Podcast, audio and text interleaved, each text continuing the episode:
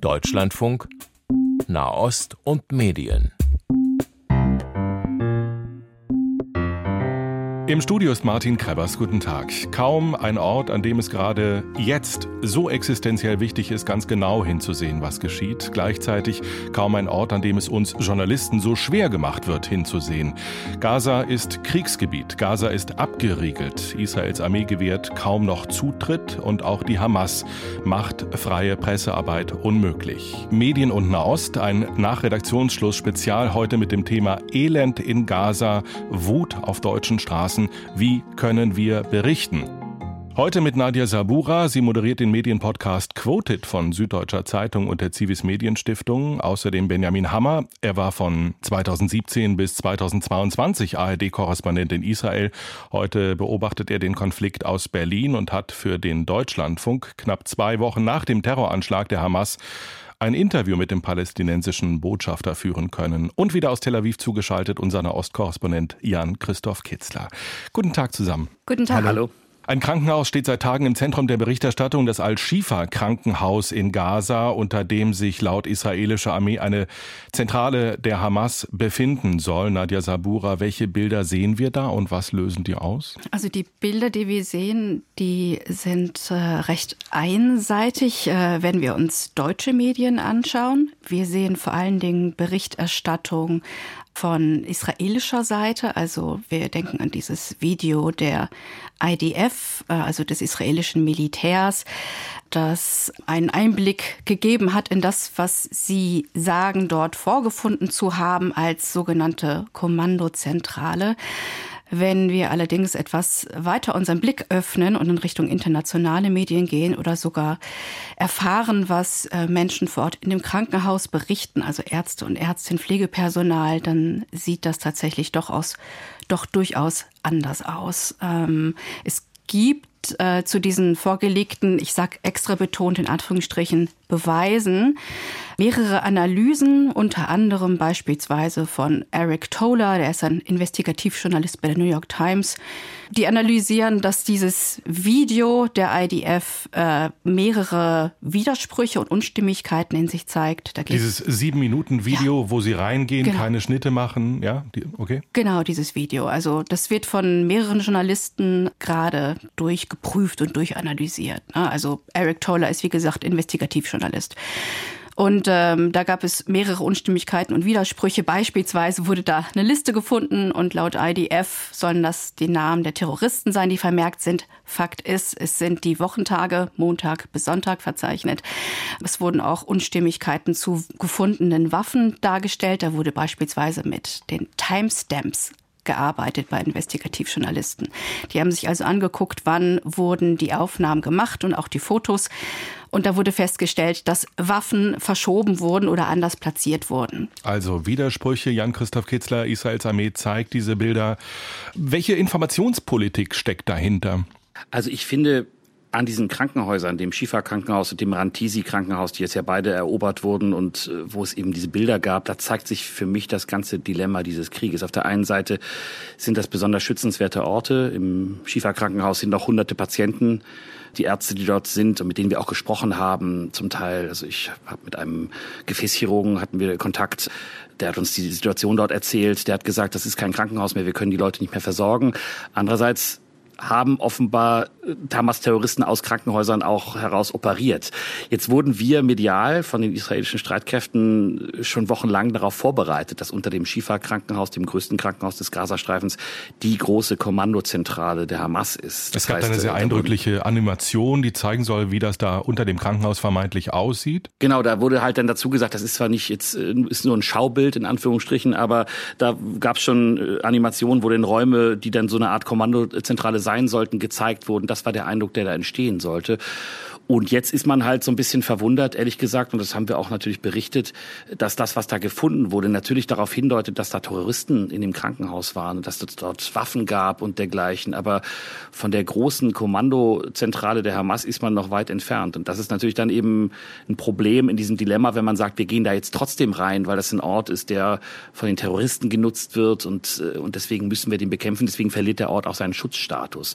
Das ist das, was da medial passiert. Und für uns ist es natürlich wirklich schwierig. Wir kriegen Einerseits eben das Material von den israelischen Streitkräften. Es gab auch schon Embedded-Kollegen, die im Schifa-Krankenhaus waren, also zum Beispiel die BBC-Kollegin. Und auf der anderen Seite versuchen wir halt dann irgendwie Leute zu erreichen, die noch da sind, wie diesen zum Beispiel deutschsprachigen Arzt, der inzwischen auch nicht mehr da ist und das irgendwie zusammenzubringen. Wir haben Berichte darüber, dass im Schieferkrankenhaus im Hof ein Massengrab ausgehoben wurde, um dort Leichen, die nicht mehr gekühlt werden konnten, weil es keinen Strom mehr gibt und die dann halt zum Teil verwest sind, zu beerdigen. Und äh, diese ganzen furchtbaren Sachen, die versuchen wir zusammenzulegen und, und dafür zu sorgen, dass irgendwie ein, ein Bild entsteht, was der Wahrheit nahe kommt. Erklären Sie uns nochmal, woher die Bilder kommen, die wir sehen. Äh, Im Heute-Journal zum Beispiel habe ich kürzlich Bilder aus dem Gazastreifen gesehen, mitten im ZDF-Mikro. Gleiches auch in der ARD. Wer liefert diese Bilder zu, die wir da zu sehen bekommen? Also es gibt verschiedene Dinge. Es gibt auf der einen Seite natürlich Material, das wir bekommen, auch zum Teil äh, zum Beispiel von Luftschlägen. Das sind halt so klassische Militärbilder, von denen man sich überlegen kann, nutzen wir die, nutzen wir die nicht im Fernsehen jetzt, ich mache hauptsächlich Hörfunk. Dann gibt es Material, was von Embedded-Aktionen, bei Embedded-Aktionen entsteht. Auch äh, ein ARD-Kollege war drin und hat sich und hat die Situation dabei gefilmt. Dazu muss man sagen, da wird natürlich gezeigt nur, was man sehen soll. Und da gibt es dann auch immer, das merkt man schon deutlich in der Kommunikation der israelischen Streitkräfte, eine Kommunikation vom Tag. Also zum Beispiel war an dem Tag wichtig, dass der Reporter sieht, wie viele Zivilisten sich aufmachen aus dem Norden in den Süden. Und das äh, sollte dann eben auch transportiert werden. Und diese Bilder, die dann dabei entstehen, die guckt sich das äh, Militär auch nochmal an hinterher und sagt, ja, das können wir zeigen, das können wir nicht. Die Soldaten dürfen nicht zu sehen sehen sein und so weiter. Mm, und dann gibt es natürlich immer noch Bilder von Journalisten im Gazastreifen, die zum Teil schon lange für internationale Medien arbeiten und die versuchen unter Lebensgefahr zu dokumentieren, was dort passiert. Wir haben auch noch einen Kollegen im Gazastreifen, der für uns arbeitet, der auch immer wieder filmt, aber der kann zum Beispiel jetzt nicht, dem sagen wir, gehe nicht in den Norden des Gazastreifens. Du wirst dort sterben. Deswegen ist er im Süden unterwegs und er versucht natürlich auch für uns Material von Leuten zu bekommen, die im Norden sind, was wir dann verifizieren müssen. Das ist ja ein Riesenproblem. Ne? Also in, in, in Syrien, im Irak, in der Ukraine, da konnten und können Kriegsreporter arbeiten, natürlich mit Einschränkungen, aber sie können arbeiten und in Gaza ist das euch unmöglich gemacht. Inwiefern beeinflusst das auch den Verlauf dieses Konflikts? Also wie es den Verlauf des Konflikts beeinflusst, das kann ich nicht sagen. Ich kann nur sagen, dass dieser Krieg natürlich auch auf der Informationsebene geführt wird. Und dass wir da auch äh, äh, Gefahr laufen als, als Medien, dass wir da auf eine Seite gezogen werden oder dass wir da einem Einfluss unterliegen, der nicht richtig ist und der der Wahrheit nicht dient. Und es ist, glaube ich, total wichtig, dass wir uns das klar machen, dass wir in dieser Rolle sind, dass wir uns auch in einem Krieg auf Informationsebene befinden. Und da geraten wir auch immer wieder, auch ich selber, immer wieder ins Schussfeld von Leuten, die uns kritisieren für Berichterstattung, für das, was wir nicht zeigen, für das, was wir zeigen oder darstellen. Und das muss man, glaube ich, einfach nur wissen in diesem Krieg. Was das jetzt für den Ausgang bedeutet, das kann ich gar nicht richtig sagen. Ich würde, wenn ich darf, zwei Anmerkungen machen, Benjamin Hammer von, von hier aus Berlin aus. Ist ja schon ein paar Minuten her, aber Nadja Sabura hat eine Differenzierung vorgenommen an der Stelle in der Berichterstattung über das Al-Shifa-Krankenhaus zwischen deutschen Medien und ausländischen Medien. Wir müssen über Unterschiede in der Berichterstattung, über mögliche Unterschiede dieser Wochen sprechen. In dem Fall finde ich ihn zum Beispiel auch mit Blick auf unsere Berichterstattung, auf Jans Berichterstattung, nicht so gerechtfertigt, denn alle westlichen Medien, äh, CNN, BBC, Fox News wurden erwähnt, die waren embedded mit der israelischen Armee im Krankenhaus und die stehen vor der Herausforderung, dass sie anders diese Bilder nicht machen könnten. Dann gibt es manchmal die Forderung, dann geht halt nicht mit. Das halte ich auch für schwierig, denn die Chance aus diesem äh, im Moment für die Außenperspektive weitgehend isolierten nördlichen Teil des Gazastreifens zu berichten, die muss man ergreifen. Aber, großes Aber, es ist ganz, ganz wichtig, kenntlich zu machen, woher die Bilder stammen und unter welchen Bedingungen sie entstehen. Äh, das wird äh, nach meiner Beobachtung sowohl von deutschen Medien, die jetzt mit drin waren, als auch von ausländischen Medien gemacht. Was die Bilder, die uns erreichen, aus dem Gazastreifen betrifft, so fällt mir schon manchmal in der TV, aber auch Hörfunkberichterstattung auf, dass es schon manchmal zu der Situation kommt, dass da Bilder von Nachrichtenagenturen verwendet werden, Reuters, AP, und das nicht kenntlich gemacht wird. Dass also in einem Beitrag möglicherweise auch szenisch eingestiegen wird, Die Leute, die eine Mediensendung hören, die wissen, okay, das hat der Korrespondent, das hat der Reporter in Mainz oder Hamburg oder Berlin nicht von vor Ort gemacht. Aber man suggeriert dann möglicherweise dann doch an manchen Stellen, ich bin vor Ort, wenn man nicht ganz deutlich macht, das sind gerade Aufnahmen, die stammen von der Nachrichtenagentur Reuters. Ja, da möchte ich sehr gern drauf eingehen, Herr Hammer. Ich glaube, das ist ein sehr wichtiger Hinweis, diese Differenzierung, dass wir nochmal gemeinsam uns die vornehmen. Beim internationalen Vergleich, was die Medien in Deutschland leisten, geht es mir nicht um die Inhalte, sondern es geht um die Interpretation. Was meine ich damit? Die Interpretation, wie die Inhalte, die einem zur Verfügung gestellt werden, Stichwort Embedded Journalism, wie die in den Kontext gesetzt werden. Und da sehe ich durchaus einen Unterschied in der deutschen und in der internationalen Berichterstattung. Beispielsweise wurde hier in Deutschland in sehr vielen Medien, auch im öffentlich-rechtlichen Rundfunk, sehr oft davon geredet, Israel hat Beweise vorgelegt, dass wichtige Teile der Kommandostruktur der Hamas unter dem Al-Shifa-Krankenhaus seien. Also das wurde gar nicht erst im Konjunktiv erwähnt oder wurde letzten Endes dann als Fragezeichen formuliert, sondern da wurde gesagt, Israel hat Beweise. Vorgelegt. Darf ich ganz kurz, ja. äh, ich versuche es kurz zu machen. Ich finde, dass die Unterschiede zwischen den deutschen Medien öffentlich-rechtlicher Rundfunk, Bildzeitung, Weltzeitung, Springermedien, die muss man an der Stelle ansprechen, denn die haben eine klare Positionierung und entfernen sich aus meiner Sicht in diesen Tagen von objektivem Journalismus an, an vielen Stellen. Und da sind die Unterschiede so groß, dass ich es an der Stelle für schwierig halte, von den deutschen Medien zu sprechen. Ja, ohne Frage. Deswegen meinte ich ja, dass es eine ganze Bandbreite gibt. Und innerhalb dieser Bandbreite sehen wir auch innerhalb der öffentlich-rechtlichen Medien, dass diese Formulierungen eins zu eins übernommen werden und eben nicht im Konjunktiv gesetzt werden. Und damit werden Realitäten erzeugt. Und diese Realitäten haben, wie Herr Krebers gerade gesagt hat, entsprechend auch Auswirkungen darauf, wie hier auf den Konflikt geschaut wird und gegebenenfalls auch wie politisches Handeln hier formuliert wird. Ist das eine Gefahr, Jan-Christoph Kitzler, wenn man äh, eben nicht selber rein kann und auf die Informationen der israelischen Armee so sehr angewiesen ist, dass man da einem Spin schneller auf den Leim geht, sage ich jetzt mal platt? Ja, also na, natürlich ist das eine Gefahr. Also äh, alles andere wäre, wäre gelogen. Wir werden natürlich hier von verschiedenen Seiten versorgt, will ich mal sagen, und zwar auch von den israelischen Streitkräften sehr intensiv. Es gibt hier tägliche Briefings. Ich wundere mich manchmal, wie viel Airtime Sprecher der israelischen Streitkräfte bekommen, auch in deutschen Medien. Es gibt ganz viele Informationen und das ist vordergründig total transparent. Aber natürlich, wenn man sich das anschaut, genau, natürlich, das hat das immer kommunikative Ziele und es sollen Dinge vorbereitet werden. Und das war im Fall dieser Krankenhäuser ganz, ganz deutlich. Ich habe, glaube ich, immer gesagt, also ich habe vielleicht gesagt, hat Beweise vorgelegt, wir können die nicht überprüfen oder sowas in der Art. Ich habe zumindest versucht, das immer transparent zu machen, woher das kommt. Aber natürlich ist das ein Spin, der gegeben wird und dem man auch erliegen kann. Das, das verstehe ich schon. Gleichzeitig gibt es natürlich von der anderen Seite auch Informationen aus dem Gazastreifen. Da bekommen wir Propagandavideos von der Hamas, mit denen wir irgendwie umgehen müssen, Erklärungen von Hamas-Sprechern, bei denen wir uns überlegen können, senden wir die jetzt, senden wir die nicht das sind, das sind schwierige Situationen. Und gleichzeitig gibt es dann ja auch noch die dritte Ebene, dass Journalisten im Gazastreifen, die für große internationale Medien arbeiten, auch zum Teil von bestimmten Lobbyorganisationen frontal angegangen wurden, um da auch bestimmte Berichterstattung zu unterbinden. Das gab es jetzt über ein Portal, das Honest Reporting heißt. Die haben da Journalisten aus dem Gazastreifen sehr hart rangenommen und das hat letztendlich dazu geführt, dass die auch potenziell zu einer Zielscheibe werden können in diesem Krieg und das ist sehr gefährlich und das ist für mich nur noch mal ein Zeichen dafür, wir sind hier auch in einem Informationskrieg.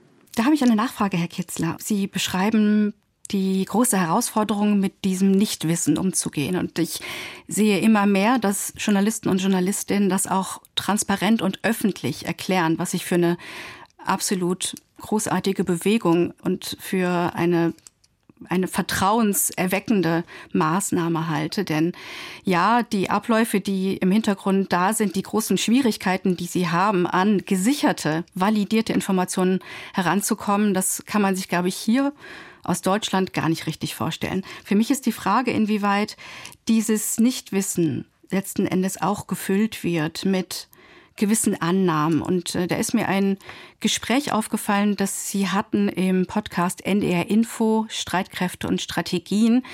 Und da haben sie Folgendes gesagt. Die Evakuierung hat in Teilen nicht funktioniert, weil dann eben Leute unter Beschuss geraten sind. Auch dabei wahrscheinlich vielleicht ein Versuch der Hamas, auch äh, die Bevölkerung davon abzuhalten, dieses Krankenhaus zu verlassen. Das kann ich nicht belegen, aber das kann gut sein. Und das finde ich eine ganz interessante Vorannahme. Und wir haben ja äh, erfahren von Medien und von Journalisten, dass die Ärzte im Krankenhaus berichtet haben, dass der Beschuss durch israelische Sniper vorgenommen wurde und auch durch israelische Sniper-Drohnen. Und ich habe mich gefragt, wie diese Annahme zustande gekommen ist, dass Sie meinen, das wäre ein Versuch der Hamas gewesen, die Bevölkerung an der Flucht zu hindern. Gab es Anzeichen oder Fakten, auf die man sich zerstützen konnte? Ja, die gab's. Also das ist aus dem Gespräch, was ein Kollege, wir haben das geführt, wir haben das zusammen äh, abgesprochen, ein Arzt ähm, im leitender Gefäßchirurg im Schifa-Krankenhaus geführt haben. Der hat das berichtet, der hat das gesagt. Es ging da ganz konkret um die Ostseite des Krankenhauses. Das war die Seite, von der Israel gesagt hat, die lassen wir jetzt mal außerhalb der Kampfhandlung, weil die soll genutzt werden, um Menschen aus diesem Krankenhaus rauszubringen. Dann hat uns eben dieser Arzt erzählt, da sind Leute, die haben das versucht, da rauszukommen und die sind unter Beschuss geraten. Mhm. Jetzt kann man natürlich sagen, okay, waren, waren das israelische Streitkräfte, die dann trotzdem geschossen haben? Waren das allgemeine Kampfhandlungen, die dort trotzdem stattgefunden haben oder nicht? Ich kann nur sagen, das war in einem Kontext, in dem Israel, glaube ich, schon glaubhaft versucht hat, viel an Zivilbevölkerung rauszubringen aus dem Norden des Gazastreifens. Das ist ja immer wieder, wurden die Menschen dort aufgefordert, die haben Millionen Telefonate geführt, die haben Flugblätter abgeworfen. Das erzählen uns auch Leute, die da wohnen. Äh, da gibt es ja auch eine große BBC-Story zum Beispiel, wo jemand erzählt, wie er immer wieder mit den Israelis telefoniert, um dort Leute zu evakuieren. Also ich glaube schon, dass man ehrlich sagen muss, dass es den Versuch gibt, Zivilbevölkerung dort rauszubringen. Und gleichzeitig haben wir auch Belege dafür, da gibt es auch Videos, die es gibt, äh, wie Hamas-Leute die Zivilbevölkerung daran hindern, wo also Leute, wo Straßenblockaden gibt, wo Leute geschlagen werden, die sich auf den Weg machen, wo auch äh, hart vorgegangen ist. Und ich glaube, dass die Hamas auch natürlich ein Interesse hatte, um dieses Krankenhaus herum äh, zu kämpfen. Das waren ja auch längere Kämpfe, bis Israel da reingegangen ist. Insofern, ich habe natürlich gesagt, ich, das ist eine Annahme und das ist, davon gehe ich aus. Für mich haben da einige Fakten dafür gesprochen im Kontext. Ich finde diese Art von Interpretation zunächst mal absolut zulässig. Man ist ansonsten bei einem, bei einem He-Said, She-Said. Ein Korrespondent muss Dinge auch einordnen und gewichten und möglicherweise auch dann den Schritt zurück machen, wenn sich das als falsch herausgestellt hat und auch damit transparent umgehen. Es gibt einen offenen Brief von 750 amerikanischen Journalisten, das berichtet die Washington Post. Sie schreiben, von der tiefen Spaltung innerhalb der Nachrichtenredaktionen und sie fragen, ob das Gebot der Neutralität noch gegeben sei. Kann man neutral berichten in diesem Krieg, Benjamin Hammer? Ich glaube, dass wir da vorsichtig und bescheiden formulieren müssen, denn der Anspruch, ich überspiele euch jetzt einen Beitrag von dreieinhalb Minuten, das ist das Standardformat innerhalb der ARD von einem sogenannten Beitrag mit Einspieler, und der ist jetzt absolut objektiv und das habe ich mit meinem wunderbaren Handwerk gemacht und hier hast du die absolute Wahrheit. Das ist natürlich Quatsch. Ein Beispiel. Jeder Korrespondent, jede Korrespondentin hat zu entscheiden vor einem Beitrag, wie steige ich ein. Das habe ich in meiner Zeit, und Jan macht das natürlich ähnlich, versucht, möglichst interessant, packend, emotional zu machen. Ich treffe da in manchen Situationen eine Entscheidung, steige ich jetzt ein mit den Eindrücken, den Videos, die ich beschreibe aus dem Gazastreifen oder aus Tel Aviv. Da lege ich schon in gewisser Weise einen Schwerpunkt. Die Verwendung von O-Tönen. Wann kommen die O-Töne? Setze ich den O-Ton von Benjamin Netanyahu an den Anfang und am Ende kommt der jordanische Außenminister, der dies und das sagt. Natürlich hat das, gerade auch ähm, bei Fernsehen und Hörfunk, ich sag mal sinnlichen Medien, eine Möglichkeit, den Gesamteindruck zu beeinflussen. Wichtig ist, dass man sich dessen bewusst ist und da keine routinierten Schleifen reinbringt, das auch mal verändert und wichtig ist aber auch natürlich, dass es ein Handwerkszeug gibt, das einen möglichst objektiven Journalismus möglich macht. Und dazu gehört eben zum Beispiel kenntlich zu machen, woher habe ich meine Quelle, was weiß ich und ganz wichtig, was weiß ich nicht. Ja, der Punkt ist hier aber, glaube ich, noch ein anderer. Der Punkt ist ja, dass man das Gefühl hat, ein Bekenntnis ablegen zu müssen und wenn man gegen dieses Bekenntnis berichtet, man Schwierigkeiten bekommt. Also die beklagen, dass man Israels Gegenreaktion auf den Terroranschlag der Hamas nicht kritisieren dürfe. Gibt es diese Tendenz? Das Problem ist, ich fühle mich im Moment nicht zensiert. Ich fühle mich im Moment nicht beschnitten in dem, was ich sagen kann und was ich nicht sagen kann.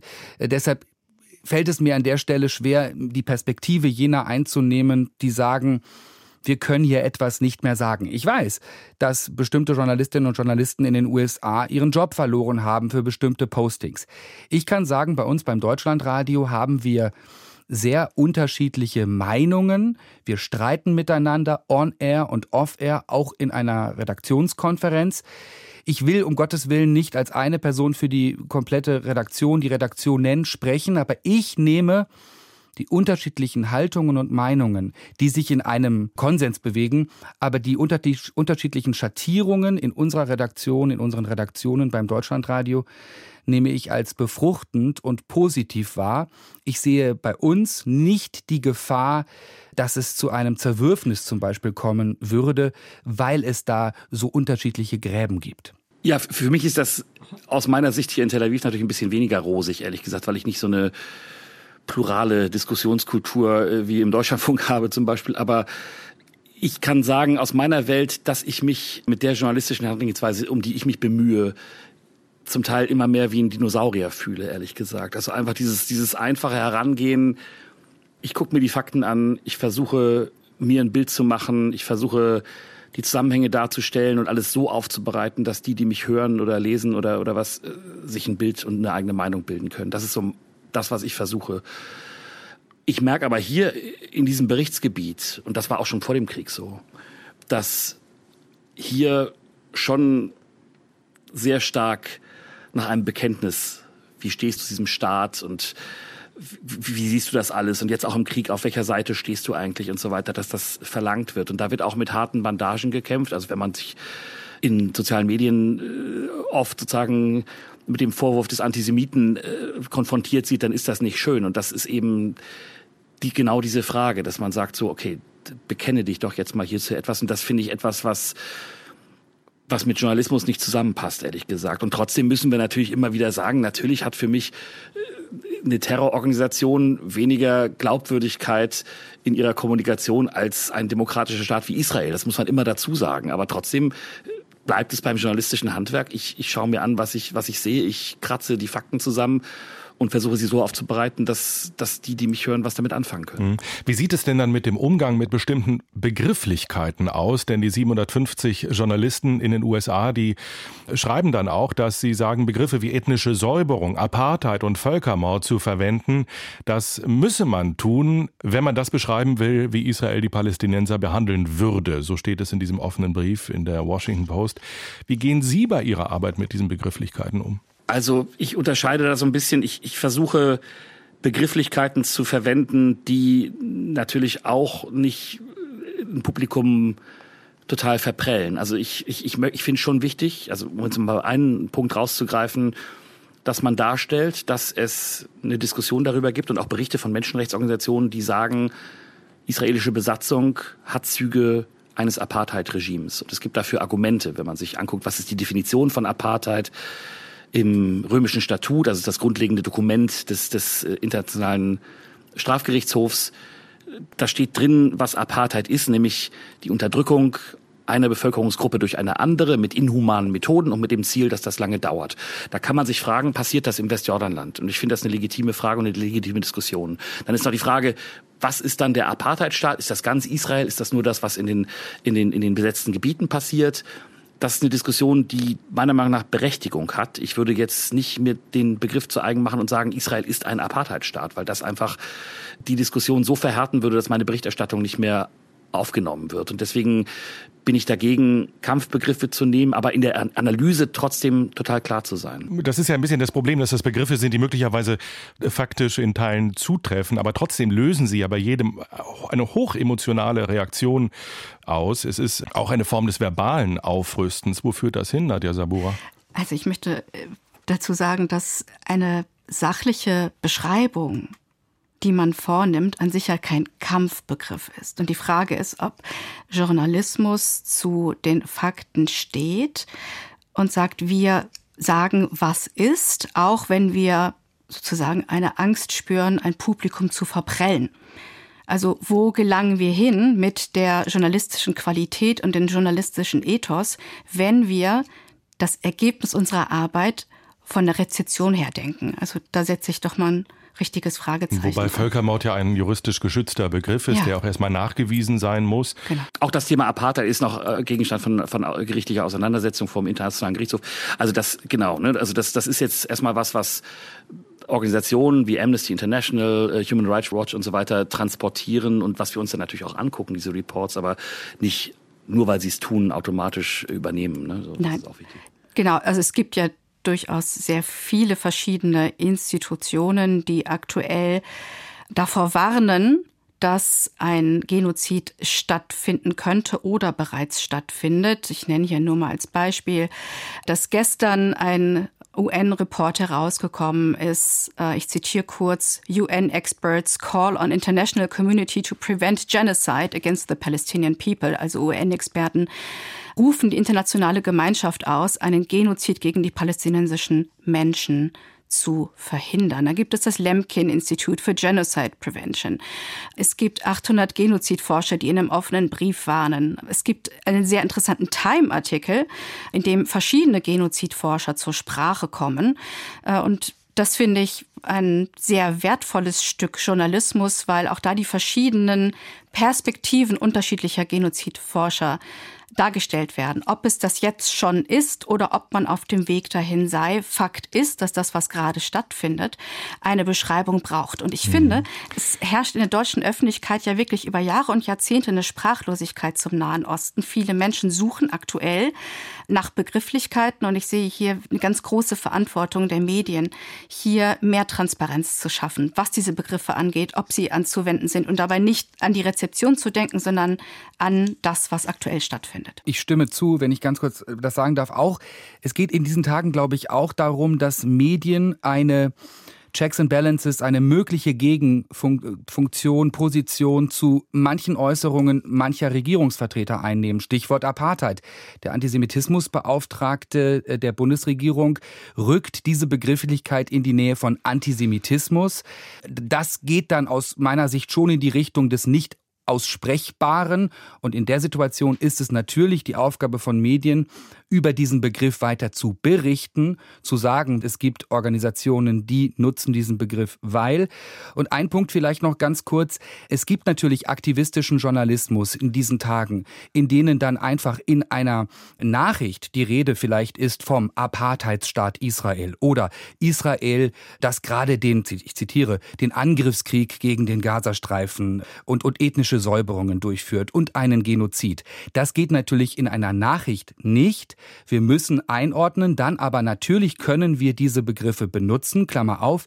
Es gibt ja, ähm, und das wurde angesprochen, auch im deutschen Journalismus sehr viele lesenswerte Interviews dieser Tage, die sich mit diesen Begrifflichkeiten auseinandersetzen, die die Frage stellen, ist das ein Genozid? Ja, nein.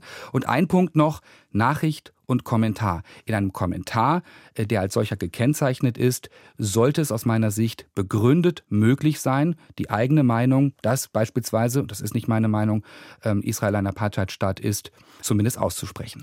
Wer jetzt aber nochmal an die 1200 Opfer des Hamas-Terroranschlags denkt, über die nicht mehr viel berichtet wird in den letzten Tagen. Darf man das? Ist das zulässig, das sofort wieder in eine Relation zu setzen? Oder äh, ist man dann auch schon Teil dieses Journalismus, den du gerade kritisiert hast, eines aktivistischen Journalismus, weil er immer wieder Leid mit Leid versucht, in ein Verhältnis zu setzen? Ich hielte es eher für aktivistisch, den Kontext jetzt nicht anzusprechen dieser Tage. Ich weiß, und das ging mir in meiner Berichterstattung auch so, es fällt schwer, über den Kontext zu sprechen, weil man die Sorge verspürt, die Beispiellosigkeit die Verabscheuenswürdigkeit dieses Terrorangriffs des 7. Oktober irgendwie zu relativieren. Da gibt's nichts zu relativieren. Punkt.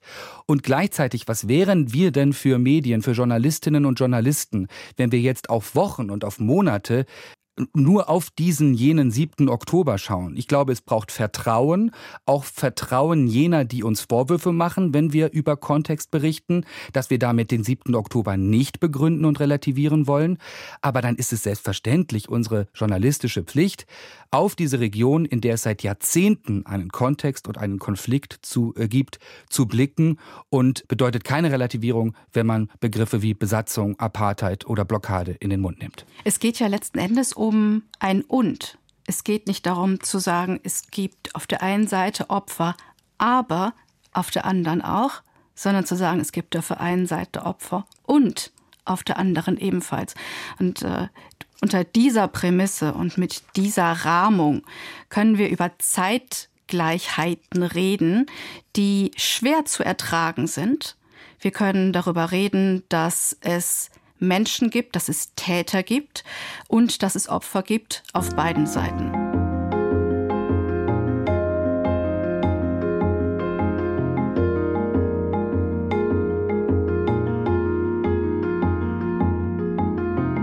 Ich möchte noch mal sagen, mit wem wir hier im Gespräch sind, nämlich mit der Kommunikationswissenschaftlerin Nadia Sabura, mit unserem Nahostexperten Benjamin Hammer und unserem Israel-Korrespondenten Jan-Christoph Kitzler. Und ich möchte gerne jetzt mal nach Deutschland kommen, wo äh, die Stimmung ebenfalls eine sehr aufgeheizte ist, wo tausende Menschen auf die Straße gehen, um für Free Palestine zu demonstrieren, sich mindestens aber zu solidarisieren mit den Menschen im Gazastreifen. Gewalt auf Deutschlands Straßen.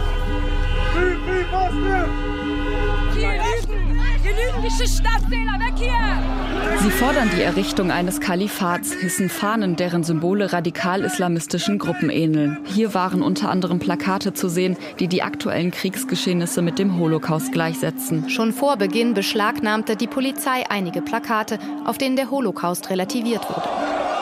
Allah ist Großrufe sind zu hören. Auch diese Flagge wird gezeigt. Sie ist die offizielle Flagge von Hizb ut-Tahrir.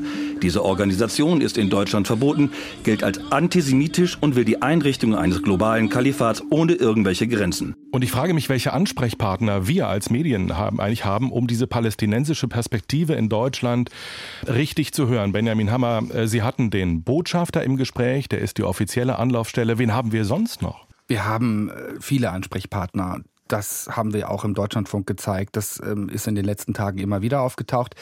Es war recht auffällig. Es gab in den ersten Tagen nach dem 7. Oktober, nach dem Terrorangriff der Hamas seitens der palästinensischen Community. Ähm, ich habe gerade keinen besseren Begriff. Der, dieser Begriff ist auch etwas pauschal, aber es gab die Beobachtung und teilweise auch den Vorwurf, dass von palästinensisch stämmiger Seite in Talkshows relativ äh, selten Leute in den ersten Tagen und Wochen auftauchen.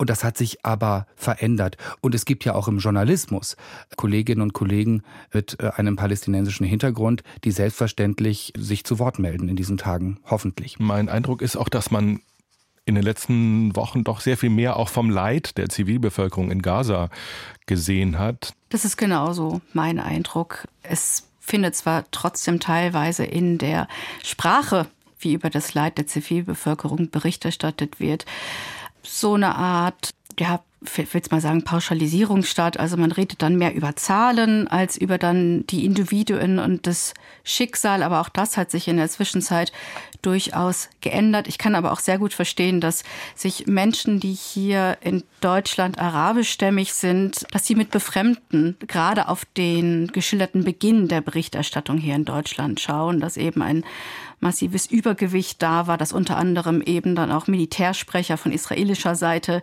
in Talkshows geladen worden sind und dass sich nun langsam auch eine andere Situation darstellt, in der Menschen anders gezeigt werden und mehr Ausgewogenheit letzten Endes hergestellt werden kann. Benjamin Hammer, wo informieren sich eigentlich diese Menschen, die pro-palästinensische Community, so haben Sie das vorhin formuliert, die Israel Genozid vor, äh, vorwerfen und from the river to the sea rufen? Wo beziehen diese Menschen ihre Informationen her? Wer macht da auch Stimmung? An der Stelle zögere ich ein bisschen mit der Antwort, weil ich ja jetzt nicht für Menschen mit palästinensischem Hintergrund aus der Ferne antworten kann und will. Ja, ich frage das auch deshalb, weil ich gerade den Eindruck hatte bei Nadja Sabura, dass das vielleicht auch ein bisschen damit zusammenhängen könnte, wie die deutschen Medien berichten. Das setzt aber ja voraus, dass viele Menschen hauptsächlich deutsche Medien in dem Zusammenhang konsumieren und dann eben als Gegenreaktion auf die Straße gehen. Ist das der Zusammenhang oder haben die eigentlich ihre ganz eigenen Medien? Und Informationsquellen. Ich glaube, der Medienkonsum ist so unterschiedlich wie eine ähm, Gemeinschaft, Gesellschaft von äh, geschätzt äh, 300.000, 400.000 palästinensischstämmigen Menschen in Deutschland. Natürlich gibt es Medien, arabischsprachige Medien, die einen ganz klaren Fokus legen auf die Ereignisse im Gazastreifen, die nicht äh, und wenn dann nur äh, ganz, ganz äh, chiffriert an den 7. Oktober erinnern. Al Jazeera, Al Jazeera auf Englisch, das schaue ich manchmal, nehme ich so wahr, dass da eine klare Schlagseite herrscht so wie es auch Medien gibt, die eine Pro-Israel-Schlagseite haben. Es heißt, ich spreche leider kein Arabisch, dass Al Jazeera auf Arabisch noch mehr Schlagseite hat. Ja, aber nochmal, ich bin vorsichtig jetzt, äh, der ich kein palästinensischstämmiger Mensch in Deutschland bin, äh, jetzt hier aus der Ferne einen Zusammenhang herzustellen aus möglichem Medienkonsum und Demonstrationstätigkeiten. Ich glaube, was wir sagen können, und das wird in diesen Tagen ja auch schon immer wieder erwähnt, ist, dass sich viele palästinensischstämmige Menschen in Deutschland von der Politik aber auch von den Medien alleingelassen fühlen. Ich will das an dieser Stelle nicht bewerten, aber diese Wahrnehmung äh, klar aussprechen. Mir ist das fast ein bisschen zahm, ehrlich gesagt. Also ich habe mit dem Kollegen Martin Dom gesprochen, der ist Korrespondent und ist gerade in Beirut und äh, hat dort ein Interview gerade geführt und auch eine Reportage darüber gemacht mit Bassem Naim, den kennen Benjamin und ich zumindest. Äh, das ist äh, der, so eine Art internationaler Sprecher für die Hamas. Ich war mit dem im Juni gerade noch Mittagessen in Gaza. Das ist ein smarter Typ, der auch Deutsch kann, der auch Deutsch gesprochen gesprochen hat und der jetzt da sozusagen im Interview mit ihm und mit vielen auch arabischen Kollegen darüber gesprochen hat, dass es äh, überhaupt nicht das Ziel der Hamas war, die Zivilbevölkerung anzugehen und dass es überhaupt im Übrigen auch keine zivilen Opfer gegeben hat beim Angriff der Hamas. Und das ist natürlich totale, totale Lügenpropaganda und das wird zum Teil, so hat es Martin Dom mir beschrieben, in arabischen Medien, arabischsprachigen Medien eins zu eins transportiert. Ob das jetzt wiederum natürlich dann wieder in Deutschland gesehen wird in der Community, das kann ich nicht sagen, aber äh, Schlagseite dieser Medien ist, ist für mich zumindest in Teilen dieser Medien noch harmlos ausgedrückt. Das wollte ich nur so sagen, ja. Das sollten wir auch nicht generalisieren, weil es natürlich auch sehr verschiedene arabischsprachige Sowieso. Medien gibt. Ja. Ähm, äh, ich würde immer davor warnen, die arabische in Anführungsstrichen Community in Deutschland oder weltweit als Monolith zu sehen. Da möchte ich sehr gerne Herrn Hammer sozusagen auch nochmals unterstützen, was allerdings ich mitbekomme von Menschen, die arabischstämmig sind in Deutschland, ist, dass sie sich tatsächlich abwenden von der deutschen Berichterstattung, weil sie sie als absolut nicht ausgewogen wahrnehmen. Und das ist eine ganz bittere Erkenntnis, die, glaube ich, auch sehr viel Selbstreflexion und vor allen Dingen auch viel Kommunikation mit diesen Menschen bedarf. Denn dass hier Vertrauen letzten Endes verloren geht, das kann man sich eigentlich nicht leisten. Ein Beispiel, ein ganz konkretes wäre, dass in deutschen Medien die Rede von Vizekanzler Habeck sehr positiv dargestellt wurde, wirklich fast bejubelt wurde, auch von deutschen Journalisten und die tatsächlich überhaupt gar nicht gut ankam, sondern von sehr vielen Menschen als eine Art Einteilung, eine Segregation empfunden wurde, dass sie belehrend und paternalistisch empfunden wurde. Und ähm, das könnten wir uns eigentlich nicht leisten in der deutschen Medienlandschaft, dass uns diese Menschen abhanden kommen und dass sie dann sagen, ähm, wir gehen dann lieber zu CNN oder zum Guardian oder zu BBC, weil wir dort den Eindruck haben, dass dort auf eine andere, ausgewogenere Art und Weise Bericht erstattet wird wenn ich ganz kurz darf, wir sprechen jetzt in einem Medienpodcast drüber, aber es ist ja auch nicht so, dass diese Perspektive und Sichtweise, diese Kritik an Habecks Rede, äh, die Öffentlichkeit erst jetzt gerade während wir darüber sprechen, erreicht. Sprich, es wurde doch drüber gesprochen. Ist das nicht ein Argument dafür, dass die deutschen Medien oder manche deutsche Medien zumindest da versuchen, allumfassend zu berichten und diese Bewertung der Habeck-Rede auch äh, zumindest dieser Sichtweise Raum gegeben haben? Also es wurde ja durchaus nach einiger Zeit auch kritisch Bericht erstattet, aber in den ich sag mal, Leitmedien, also den reichweitenstarken Medien, gab es schon einen gewissen Grundtenor, der auch dort in der arabischstämmigen Community so wahrgenommen worden ist. Mein Eindruck ist, dass es vielleicht auch ein bisschen an der Sprachlosigkeit der islamischen Verbände kurz und direkt nach dem Terroranschlag gelegen haben kann, die sich ja bis heute schwer tun, sich total davon zu distanzieren. Ist das vielleicht auch ein Grund, warum man an diese Türen dann irgendwann erstmal nur sehr zögerlich geklopft hat, um ins Gespräch zu kommen? Ich sehe das Problem. Und ich sehe, dass wir es mit einer bestimmten Entwicklung äh, zu tun haben, auch von möglichen medialen Vereinfachungen, die aber zum Teil basieren auf diesen Bildern und der Sprachlosigkeit. Ich führe es ganz kurz aus. Nach dem 7. Oktober gab es ja ohne Zweifel jene, die auf der Sonnenallee diese Terroranschläge gefeiert haben. Und natürlich in einer medialen Gesellschaft, das ist ein außergewöhnliches Ereignis gewesen in Deutschland, hat man diesen Bildern an dem Tag viel Raum gegeben. Dadurch entstand möglicherweise der Eindruck, dass ein Großteil der palästinensischen Community das ähnlich sieht. Und dann gab es aus meiner Sicht leider jenes Schweigen. Ich habe selbst zwei Wochen nach den Terroranschlägen ähm, versucht, dass der palästinensische Botschafter das einfach mal feststellt und nur über jenen 7. Oktober ausspricht, dass das verabscheuenswürdige Taten waren. Er hat es nicht getan. Und natürlich hat das die mediale, aber auch gesellschaftliche Perspektive auf die palästinensische Community in Deutschland geprägt, so dass jetzt im Moment in diesen Wochen, wenn es zum Beispiel auch über die äh, Berichterstattung über Demonstrationen geht, möglicherweise etwas vereinfacht wird und nicht die Grautöne gesehen werden, die da lauten, natürlich gibt es Palästinenser, äh, palästinensischstämmige Menschen, die diesen 7. Oktober verurteilen und sich jetzt mit akzeptablen Slogans und Äußerungen auf die Straße begeben. Jan-Christoph Kitzler, das Leid in Gaza, über das haben und wollten wir heute viel sprechen. Wie berichten israelische Medien eigentlich darüber? Gibt es da Empathie für dieses Leid? Ja, das gibt's. Aber tatsächlich berichten, also ich verfolge das ja auch, die israelischen Medien, ist es hier noch mal krasser als das, was in der Wahrnehmung von Nadja Zabura halt äh, auch einige anderen Medien, äh, einige andere Medien dominiert. Die bekommen tatsächlich hier eins zu eins die Bilder der israelischen Streitkräfte durchgereicht. Und da gibt es wenig Bilder vom großen Leid, von der großen Zerstörung, von den Zuständen in den Flüchtlingslagern, von 1,6 Millionen Binnenvertriebenen in einem sehr kleinen Gebiet, von der humanitären Lage und der Versorgung der Menschen. Da gibt es manchmal Sachen, die auch von der UN durchgereicht werden und aber insgesamt taucht das hier relativ wenig auf. Es gibt hier immer noch die Haltung, dieser Krieg muss geführt werden, er muss mit aller Härte geführt werden, die Hamas muss zerschlagen werden in ihren Strukturen und die Geiseln müssen freikommen. Das ist das Ziel und deswegen gibt es hier nochmal einen deutlich geringeren Blick oder Sinn für das Leid auf palästinensischer Seite. Nadja Sabura, letzte Frage und die kommt aus unserem Medienkosmos, denn die ARD streicht nun den preisgekrönten palästinensischen Film Wajib aus dem Programm. Die ARD sagt, vor dem Hintergrund der jüngsten Ereignisse in Nahost sei der Film aktuell nicht richtig im Programm platziert, da er aufgrund seiner Erzählperspektive missverstanden werden könnte. Ist das nachvollziehbar?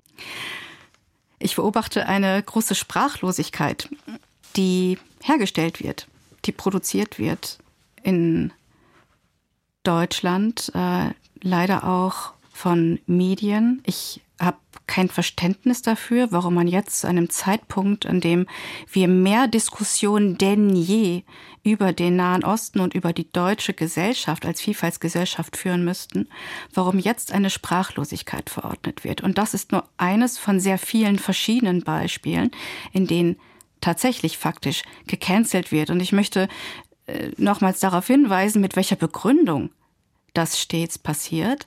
Ähm, nicht stets, aber zumindest äh, des Öfteren wird gesagt, dass ähm, das nun nicht der richtige und angemessene Zeitpunkt sein soll. Vielleicht erinnern wir uns auch daran, dass die palästinensische Autorin Adania Schibli, die ausgezeichnet werden sollte, ähm, ausgeladen worden ist von ihrem eigenen Preis auf der Buchmesse, weil auch das nicht der richtige Zeitpunkt sei. Interessant ist, wer hier davon spricht, dass nicht der interessante Zeitpunkt sei. Das sind äh, vor allen Dingen Menschen, die nicht jüdisch sind und nicht arabisch äh, deutsch und die die notwendige Kommunikation und die notwendige, den notwendigen Streit und die, das notwendige Leid, das zu äußern ist, mhm. letzten Endes verhindern. Und wir sehen es an vielen verschiedenen Stellen und äh, es macht wirklich nachdenklich, auch welche Rolle Medien hier entsprechend einnehmen können, um darauf hinzuweisen, dass das gerade im großen Stile passiert.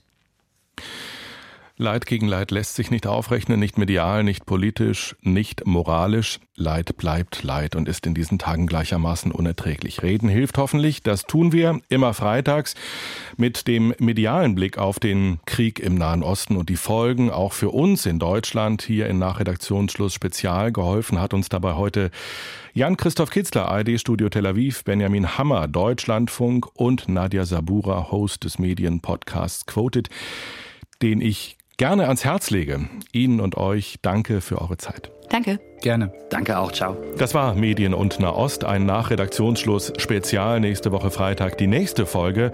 Mein Name ist Martin Krebers. Alles Gute.